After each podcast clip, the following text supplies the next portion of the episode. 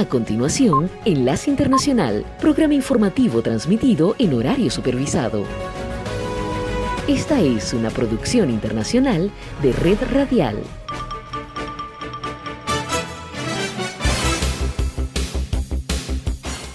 Aquí comienza Enlace Internacional. Saludos a nuestra audiencia en Caracas, Venezuela y el mundo, a través de nuestra frecuencia Sintonía 1420 AM y en Soy Ángela Montilla en la presentación. Bienvenidos.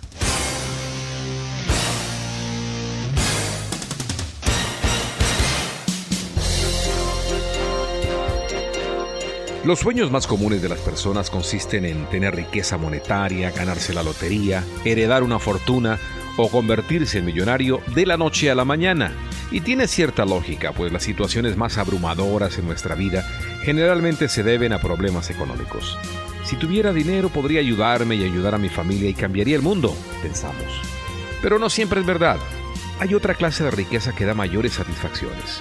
Hablo de la riqueza emocional, el capital familiar, la tranquilidad, la felicidad. Las personas ricas no siempre son felices y las personas pobres no siempre son tristes. Muchas veces la riqueza trae infelicidad, confusión y un vacío en la vida de las personas. ¿Y sabe por qué? Porque la riqueza no es éxito ni triunfo. Sí, es un factor que influye en la vida, pero no es de eso que dependen los sueños ni su realización.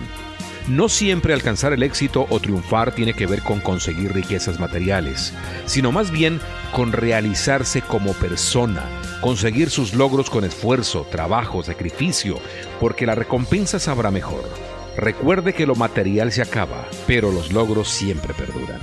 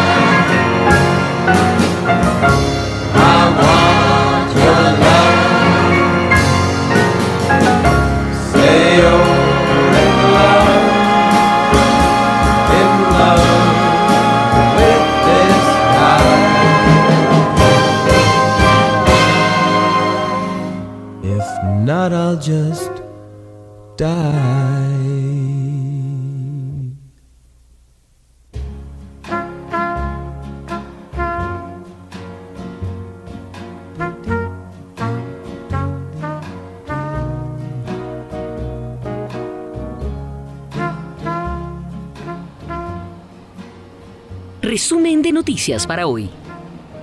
La Corte Suprema Federal parecía dispuesta el lunes a impedir que miles de personas que viven dentro de Estados Unidos por razones humanitarias soliciten convertirse en residentes permanentes.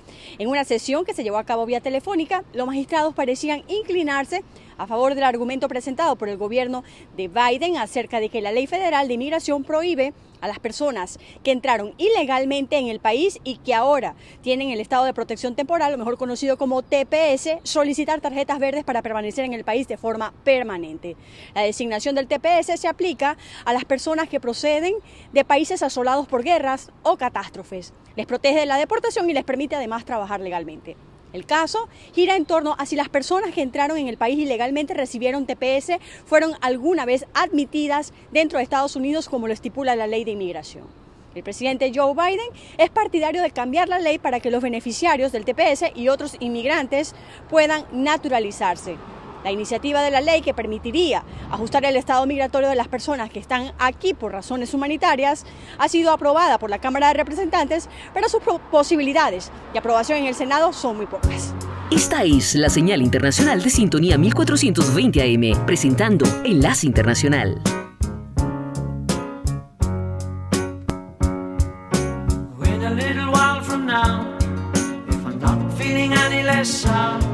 I promised myself to treat myself and visit a nearby tower.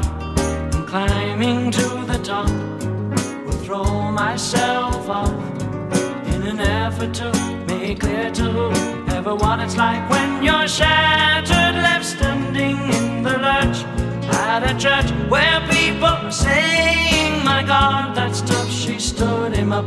No point in us remaining. We may as well go home.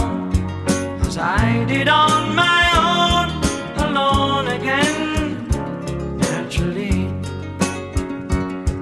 To think that only yesterday I was cheerful, bright, and gay, looking forward to wouldn't do the role I was about to play.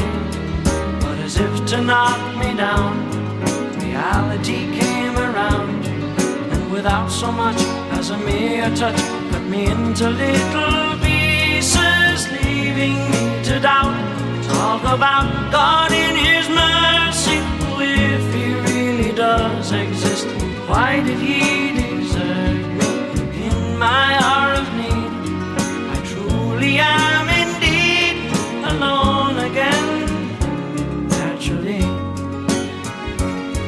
it seems to me that there are more hearts broken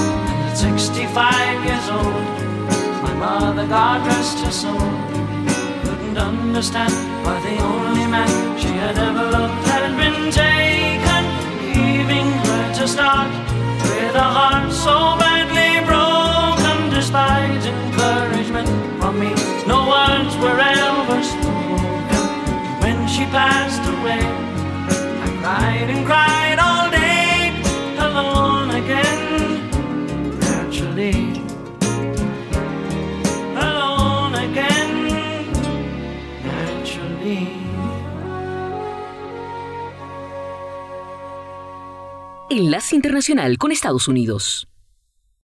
A esta hora avanza una caravana que arrancó el 23 de junio desde la ciudad de San Diego con destino a la ciudad de Tallahassee, la capital de la Florida, y que fue convocada por la Coalición de Derechos Plenos para los Inmigrantes de Los Ángeles a fin de protestar contra la nueva ley de inmigración conocida como SB 1718, presentada recientemente por el gobernador de la Florida, Ron DeSantis, y que es considerada por algunos especialistas como la ley más estricta de su tipo.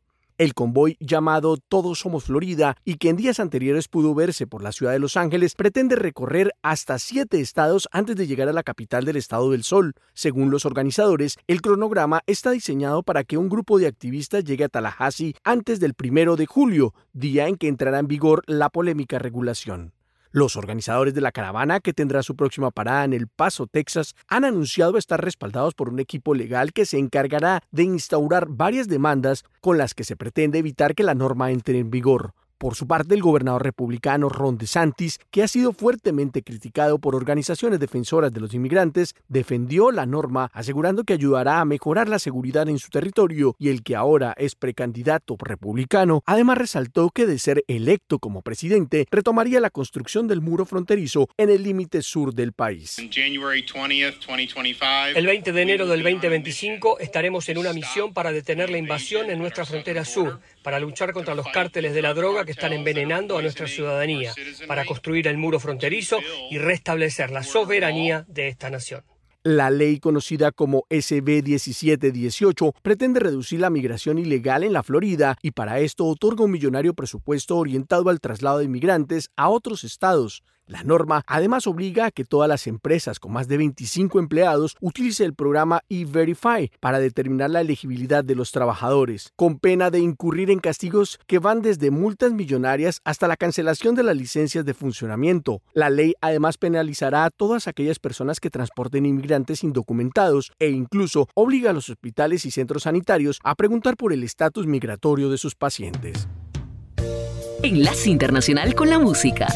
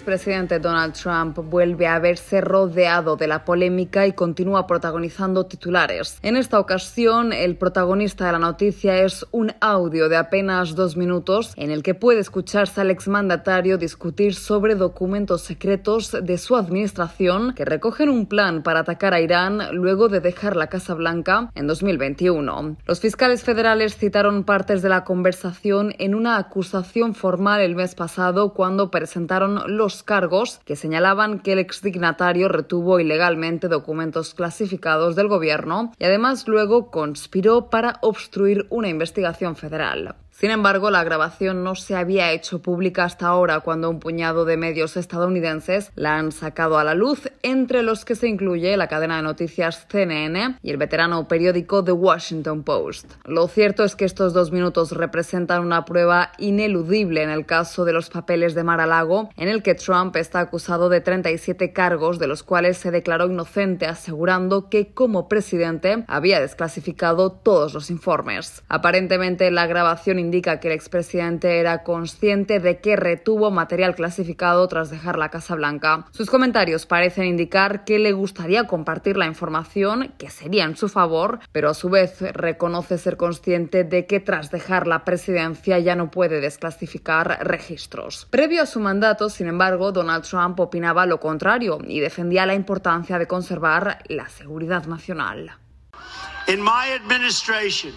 En mi administración voy a hacer cumplir todas las leyes referentes a la protección de información clasificada. Nadie estará por encima de la ley.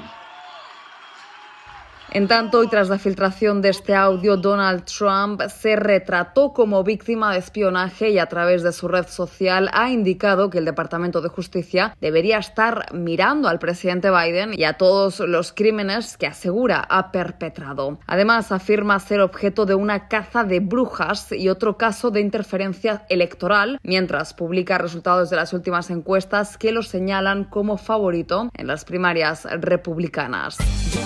Enlace Internacional.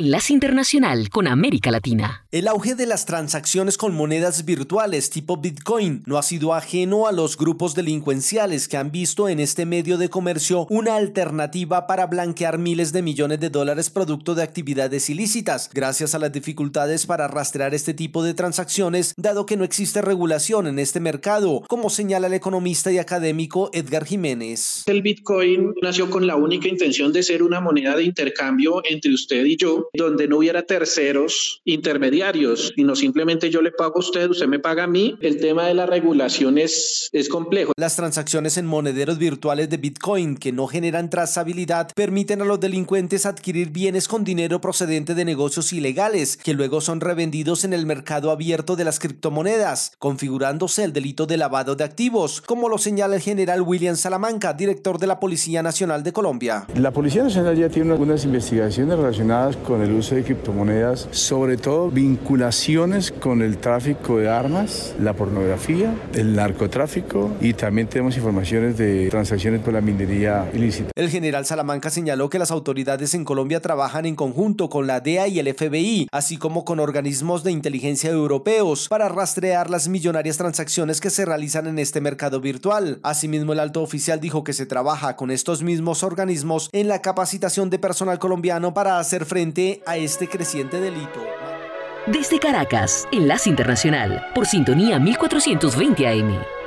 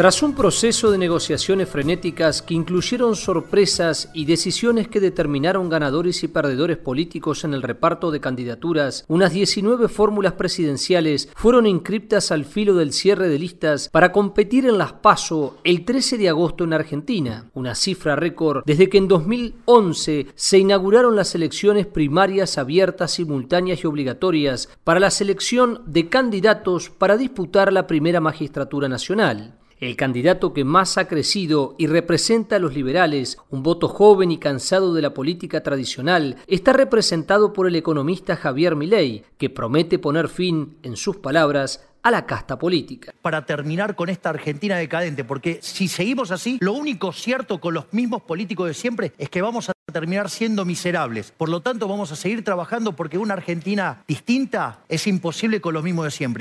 Mientras, la ex ministra de Trabajo y de Seguridad, una mujer de larga trayectoria política y con un discurso contundente, Patricia Bullrich, aparece como una de las favoritas del electorado opositor. Nosotros vamos a llevar adelante un paquete de reformas muy contundente desde el primer día. Reforma del Estado, eh, reforma del Banco Central, la Carta Orgánica del Banco Central, la descontaminación legal de la Argentina, vamos a derogar más leyes de las que vamos a votar. En tanto, el alcalde de Buenos Aires, más moderado pero reconocido por su capacidad de administración y gestión, Horacio Rodríguez Larreta busca sumar consensos. Tenemos que construir una nueva mayoría que impulse un cambio profundo y duradero. La política argentina está haciendo así en un péndulo infernal hace 80 años. Vamos de un gobierno al otro, no hay un rumbo. Entonces el rumbo lo vamos a trazar el primer día. En el último momento, el oficialismo alejado del actual presidente Alberto Fernández, pero reconociendo la decisión y el liderazgo de Cristina Fernández de Kirchner, decidió apostar por la unidad y su candidato es el actual ministro de Economía, Sergio Massa. Creemos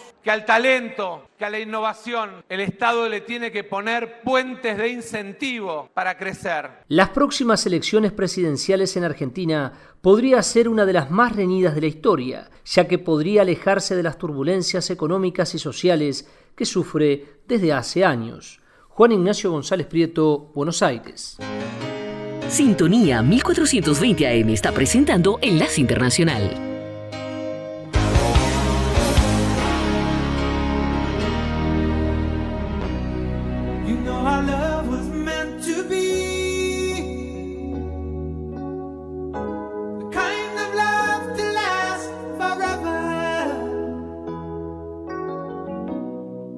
and I want you here with me.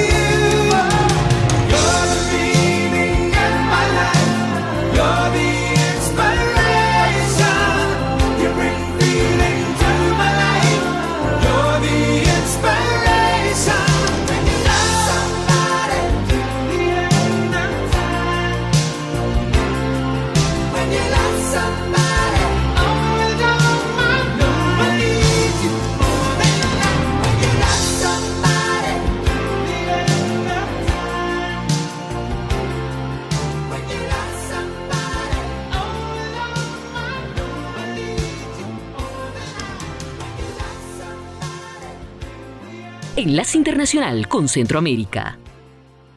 Con el 98% de las mesas escrutadas, habrá una segunda vuelta electoral presidencial entre la candidata Sandra Torres, que sumó un 15.7% de los votos, y el aspirante Bernardo Arevalo con un 11.8%, quienes a partir de ahora iniciarán una nueva campaña electoral. Esta es la tercera contienda electoral de la veterana Sandra Torres, quien asegura que ganará la presidencia. Estamos contentos. Yo realmente estoy muy optimista de que voy a ser, si Dios me lo permite, el pueblo me da la oportunidad de gobernar Guatemala, la primera mujer presidente de nuestro país. Para Bernardo Arevalo es la primera postulación, pero confía en el voto de los guatemaltecos. Vemos estos porcentajes como ese reflejo de, de, la población que está manifestando el rechazo a un sistema político, escogiendo una opción que denuncia ese sistema. Mientras se registran disturbios entre pobladores inconformes con los resultados para la elección de alcaldes y la magistrada Blanca Alfaro indicó que este es el momento en que las organizaciones políticas presenten sus impugnaciones. Las juntas tienen alrededor de cinco días para que puedan ellos resolverlas y si hay inconformidades ellos pueden ya trasladar sus impugnaciones al Pleno de Magistrados para que nosotros podamos conocerlos. La escasa afluencia en los centros de votación de Estados Unidos también causa controversia, pues analistas lo califican como un fracaso, a lo cual la magistrada Irma Palencia respondió.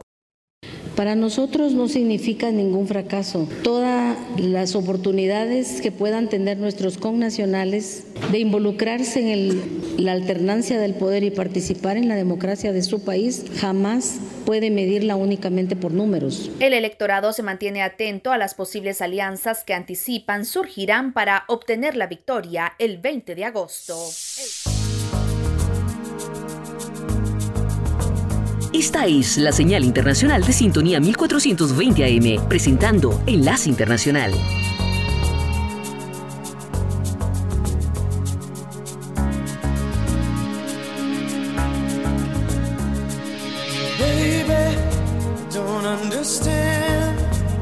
Why we can't just to each other's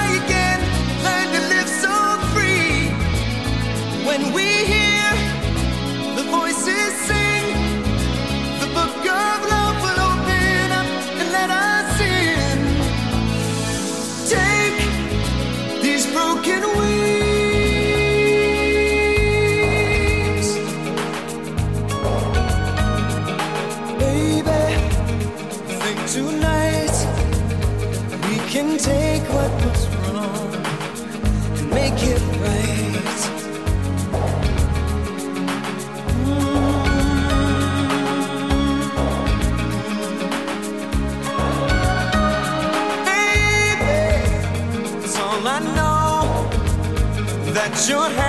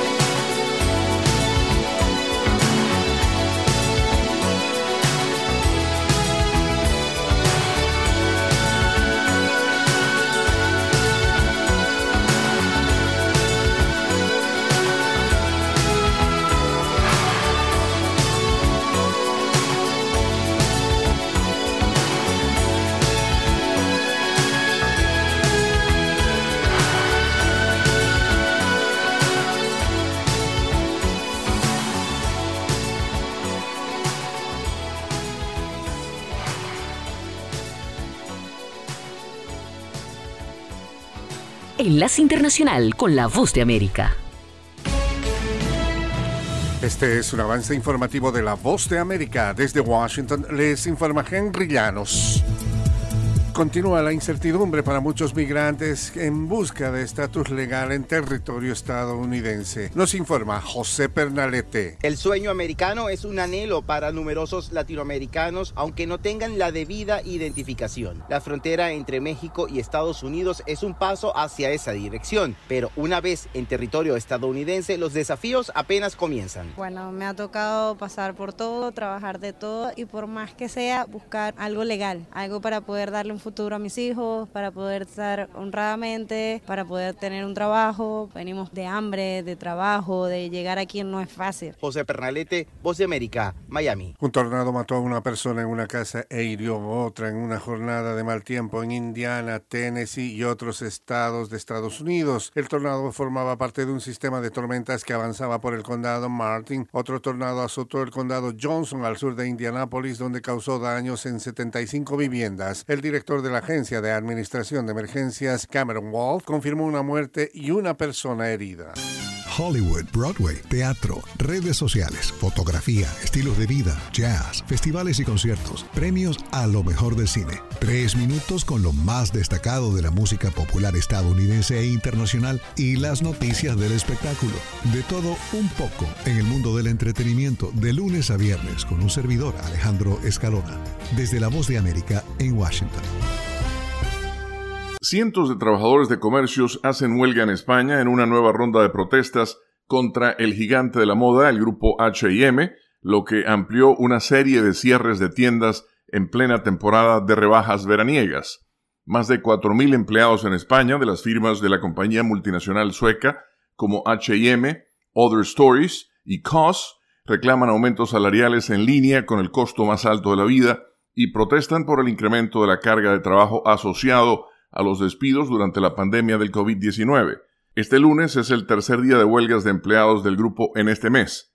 Las principales tiendas de la firma en Madrid cerraron y cientos de trabajadores se reunieron frente al local de HM más grande de la capital española para pedir mejores condiciones de trabajo al tiempo que las ventas por Internet aumentan las fracturas en el comercio minorista. La inflación está alta en Europa y otros lugares del mundo tras la recuperación económica global de la pandemia y la guerra de Rusia en Ucrania, lo que ha obligado a la gente a gastar más en alimentos, suministros y otros productos. Los precios al consumo subieron un 7.1% en la Unión Europea en mayo en comparación con el año anterior, aunque la tasa de inflación está entre las más bajas del bloque de 27 naciones en España, por lo menos, es casi un 3%. El incremento de precios ha provocado meses de huelgas y protestas de trabajadores en diferentes lugares de Europa que reclaman salarios a la altura de la inflación. En España, las negociaciones entre HM y los principales sindicatos UGT y WCOO fracasaron el pasado 19 de junio tras varios meses, lo que llevó a una serie de huelgas iniciadas el 20 de junio y que ahora se han ampliado a los dos primeros sábados de julio. El 80% de la plantilla del grupo en España realizó el jueves una huelga de 24 horas, según un comunicado de los sindicatos, lo cual obligó el cierre de 100 tiendas. El Sindicato Europeo del Sector Servicios, Uni Europa, indica que los paros reflejan un problemático cambio de actitud en HM hacia contratos más precarios de tiempo parcial en establecimientos más grandes que también reciben pedidos por Internet. Con la nota económica desde Washington, Leonardo Bonet, Voz de América. Sintonía 1420 AM está presentando Enlace Internacional.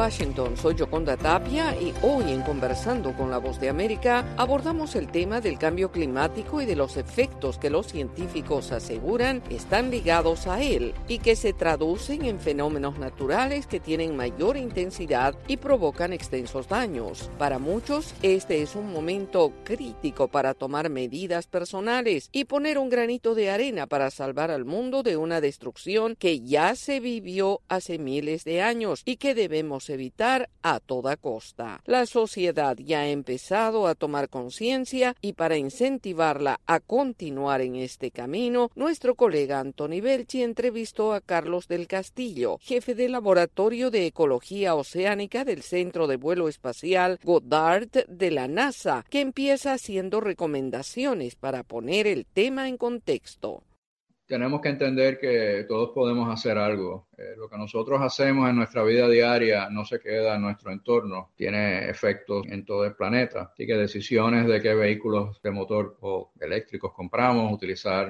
eh, energía renovable. Hay mucha información allá afuera que podemos buscar para tratar de limitar el impacto que tenemos cada persona, cada ciudadano sobre el clima. Todos debemos pensar que somos ciudadanos del mundo. Y de cara a los próximos años, usted mismo lo apuntaba, ¿no? Que está planteando incluso que el 2025 sea el año del, donde haya el punto de no retorno o incluso sí, Sí, estas son proyecciones que se hacen 2025, 2030. ¿Qué diferencia hace cinco años? Lo importante es que es pronto y que hay que empezar a actuar ya. Sí, lo, lo, que le quería preguntar era si de cara a los próximos años, si lo podemos ver una tendencia al alza, ¿no? Que a medida que pasen los años, las temperaturas sigan en aumento. Sí, y aumento en, también en los eventos extremos. Eso es bien importante. Por ejemplo, las ondas cálidas están aumentando. Interesante Interesantemente, a pesar de que es un problema de calentamiento global, también aumenta la intensidad de las nevadas, la intensidad de los huracanes y mayor número de fuegos. Todas estas cosas están aumentando y van a continuar dando. Hay, que recordar que la, civilización humana se desarrolló en los últimos 10.000 años bajo condiciones climáticas que eran sumamente propicias. Pero a, lo largo de la historia del planeta hay civilizaciones que desaparecieron porque hubo cambios, microcambios climáticos en el lugar en el que estas civilizaciones existían. Obviamente la civilización humana va a desaparecer, pero no vamos a estar viviendo con la comodidad que vivimos ahora. Y lamentablemente, como estabas mencionando antes, las personas, grupos de personas que no tienen los recursos para adaptarse son los que van a sufrir las consecuencias más graves de este cambio climático. Hemos visto, por ejemplo, a finales de año, ¿no? Que hubo esa bomba ciclónica en algunos lugares de, de Estados Unidos. Eso es fascinante. Hay un, hay un patrón de corrientes en el alrededor del Polo Norte, corrientes de viento, pues mantienen ese aire bien frío cerca del polo. Si la temperatura a lo largo del polo aumenta, esta velocidad de esta corriente de viento disminuye, y entonces estas masas de aire frío que se forman en el invierno, pues se derraman. Imagínate que si ves un trompo, cuando el trompo está girando rápido está derechito, pero cuando empieza a girar lento, empieza a moverse fuera de control, y eso es una explicación bastante básica de qué es lo que está ocurriendo. O sea que estos eventos extremos de, de frío son compatibles con lo que esperamos por el calentamiento global. Al igual que huracanes más fuertes, porque los huracanes se alimentan de las temperaturas del océano, como mencionaste, incrementos en el nivel del mar, etcétera. ¿Cuál es el mensaje para la población en general, también para las instituciones, los gobiernos que, que, de alguna manera también tienen que tomar decisiones al respecto y que puedan tener también en cuenta esta situación? Bueno, para los gobiernos, ustedes tienen un grupo de científicos que han estado trabajando durante muchos años para proveerles la mejor información posible. Los gobernantes pues son responsables de tomar esa información y, y tomar las mejores decisiones posibles para sus constituyentes. Y de nuevo, para mis compañeros ciudadanos del mundo, pues tenemos que hacer todo lo posible. Hay personas que pueden hacer más que otras, pero debemos vivir conscientemente y recordar que, de nuevo, lo que nosotros hacemos no se queda alrededor de nosotros, tiene efectos en todo el planeta y si todos hacemos un poquito, pues hay esperanza. Yo creo que to todavía hay tiempo, pero tenemos que empezar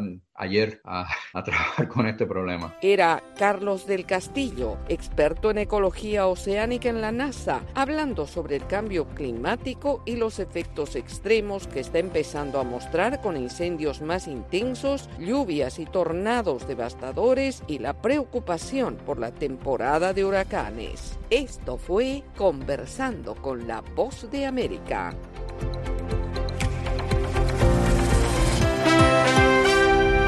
Estas son las noticias del espectáculo desde La Voz de América en Washington. Le saluda Alejandro Escalona. Para hoy martes 27 de junio la película The Flash lleva 87 millones de dólares recaudados desde su estreno a mediados de mes en Estados Unidos. Internacionalmente le ha ido mejor 123 millones para un total global de 211 millones de dólares hasta el momento. La nueva de Spider-Man, Across the Spider-Verse, fue estrenada hace tres semanas y le ha ido mejor 560 millones de dólares en la taquilla a escala mundial. El viernes 30 de junio, Focus Features estrena el nuevo documental Everybody de la cineasta Julie Cohen sobre la vida de tres activistas intersexuales.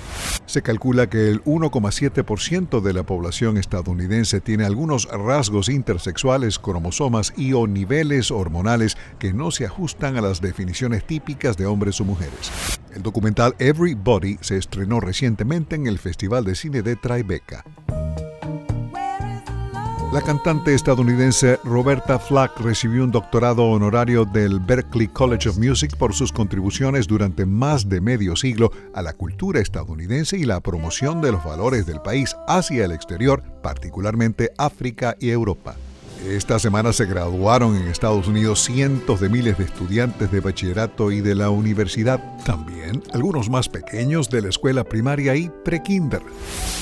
Se considera que los efectos del fentanilo fueron la causa de la muerte de Adam Rich, el popular niño actor que actuó en la exitosa comedia familiar Eight is Enough de la cadena ABC. La muerte de la estrella de televisión el pasado mes de enero fue declarada accidental por los forenses en Los Ángeles según el informe de la autopsia. Adam Rich tenía 54 años. El actor había discutido públicamente sus experiencias con la depresión y el abuso de sustancias en los meses previos a su fallecimiento. El miércoles 4 de julio, la próxima semana, Estados Unidos celebra un nuevo aniversario de su independencia. 1776 fue un año histórico en la fundación del país.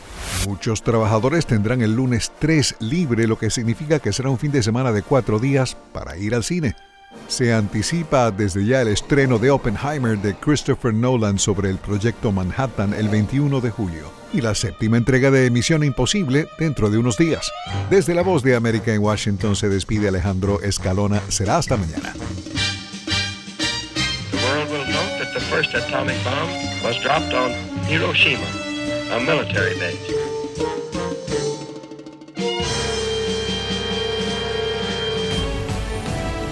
Radio Sintonía 1420 AM y Red Radial presentaron Enlace Internacional. Regresaremos mañana con noticias, entrevistas y buena música. Enlace Internacional, síganos en Twitter con arroba cdncall y en internet www.redradial.co.